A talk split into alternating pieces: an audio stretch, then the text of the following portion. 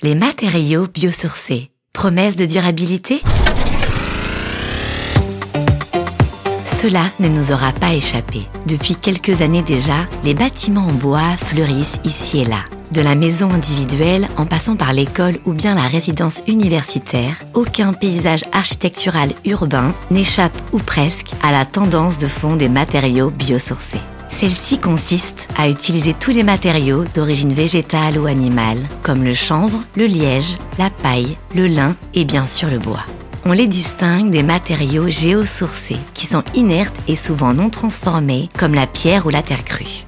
À un moment où le secteur du bâtiment explore plus que jamais de nouvelles ressources, les matériaux biosourcés sont la promesse d'une construction durable.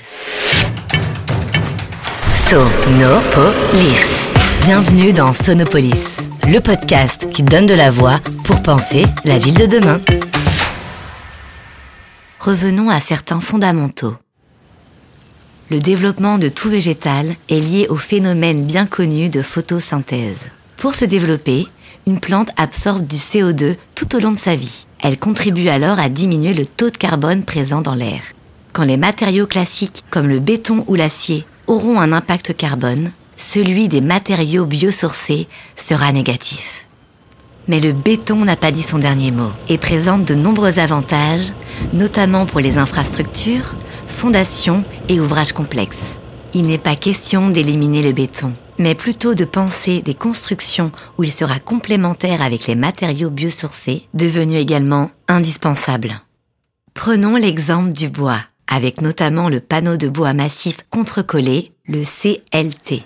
Quand la grume et le tronc arrivent en Syrie, ils sont désécorcés, coupés, sciés pour faire des lamelles. Ces lamelles sont ensuite collées en plusieurs couches perpendiculaires entre elles pour le cross laminated timber, ce qui signifie le lamellé croisé. Il sert ensuite à obtenir des panneaux très solides sur le plan mécanique et qui seront utilisés par exemple pour les voiles et les planchers. Ces mêmes lamelles peuvent aussi servir pour le lamellé collé qu'on utilise pour les poteaux, les poutres, les charpentes, mais aussi des murs à ossature bois. Les atouts de la construction bois sont bien nombreux. Véritable piège à carbone, le bois est aussi particulièrement adapté à la construction hors site. Il permet de construire plus vite en réduisant la pénibilité et les nuisances pour les riverains. Mais le biosourcé dans la construction ne se résume pas qu'au bois. La paille, par exemple, peut s'utiliser en façade porteuse, mais plus couramment en façade non porteuse pour une isolation répartie dans une ossature bois. Cerise sur le gâteau, l'utilisation de ce matériau permet de valoriser un déchet issu de l'agriculture. C'est d'ailleurs le cas sur un chantier pour le moins original, rue du Colonel Avia, dans le 15e arrondissement de Paris, où les équipes de Bouygues Bâtiment Île-de-France ont réhabilité un immeuble de bureaux en une résidence étudiante de plus de 140 chambres. Une réhabilitation lourde, avec une isolation constituée de panneaux de bois, remplis de bottes de paille compressées, qui a remplacé l'éternelle laine de verre. Avec des murs de 45 cm de profondeur, la paille issue de Seine-et-Marne permet une très bonne isolation thermique et phonique. Quand on pense au chanvre, on pense à ce super aliment aux nombreuses vertus ou à cet ingrédient magique que l'on retrouve dans nos crèmes et autres produits cosmétiques. En construction, le chanvre aussi recèle des atouts. Comme la paille, son utilisation permet de valoriser un déchet car on utilise la chènevote, cette partie souvent non utilisée de la plante. Le béton de chanvre peut servir au remplissage des murs à ossature bois. Il ne faut pas se fier aux apparences. Il n'est pas constitué de ciment et c'est bien là tout son intérêt. Mais ce n'est pas tout. Le chanvre peut servir d'enduit, notamment dans la rénovation du bâti ancien, et la laine de chanvre issue du défibrage d'isolant. Souvent dissimulés au sein des bâtis, les matériaux biosourcés s'utilisent dans des endroits insoupçonnés, dans la peinture, les enduits, les cloisons ou bien encore dans les revêtements de sol, les chapes et les plaintes. En isolation, dans les façades, les combles et les planchers. En extérieur aussi, quand ils sont utilisés en menuiserie ou en bardage. En construction, l'exploration des matériaux biosourcés n'a pas fini de nous surprendre.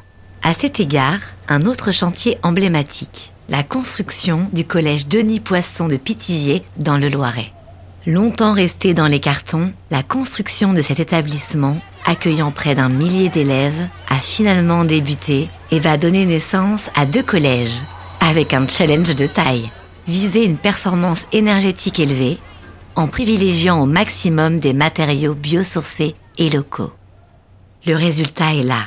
Des bâtiments en ossature bois, bardage en bois, soit isolés au chanvre, au lin et au coton, soit isolés à la paille. Le second établissement sera équipé d'un rez-de-chaussée en béton et d'un étage isolé en paille, sans compter le gymnase en ossature bois, le restaurant scolaire et des ateliers.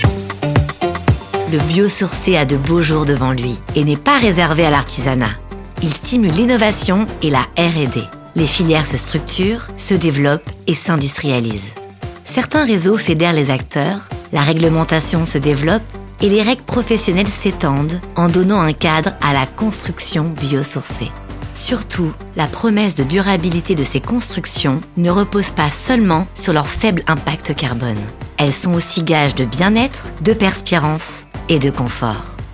Nul n'en doute, le formidable potentiel des matériaux biosourcés dessine les contours des constructions de demain.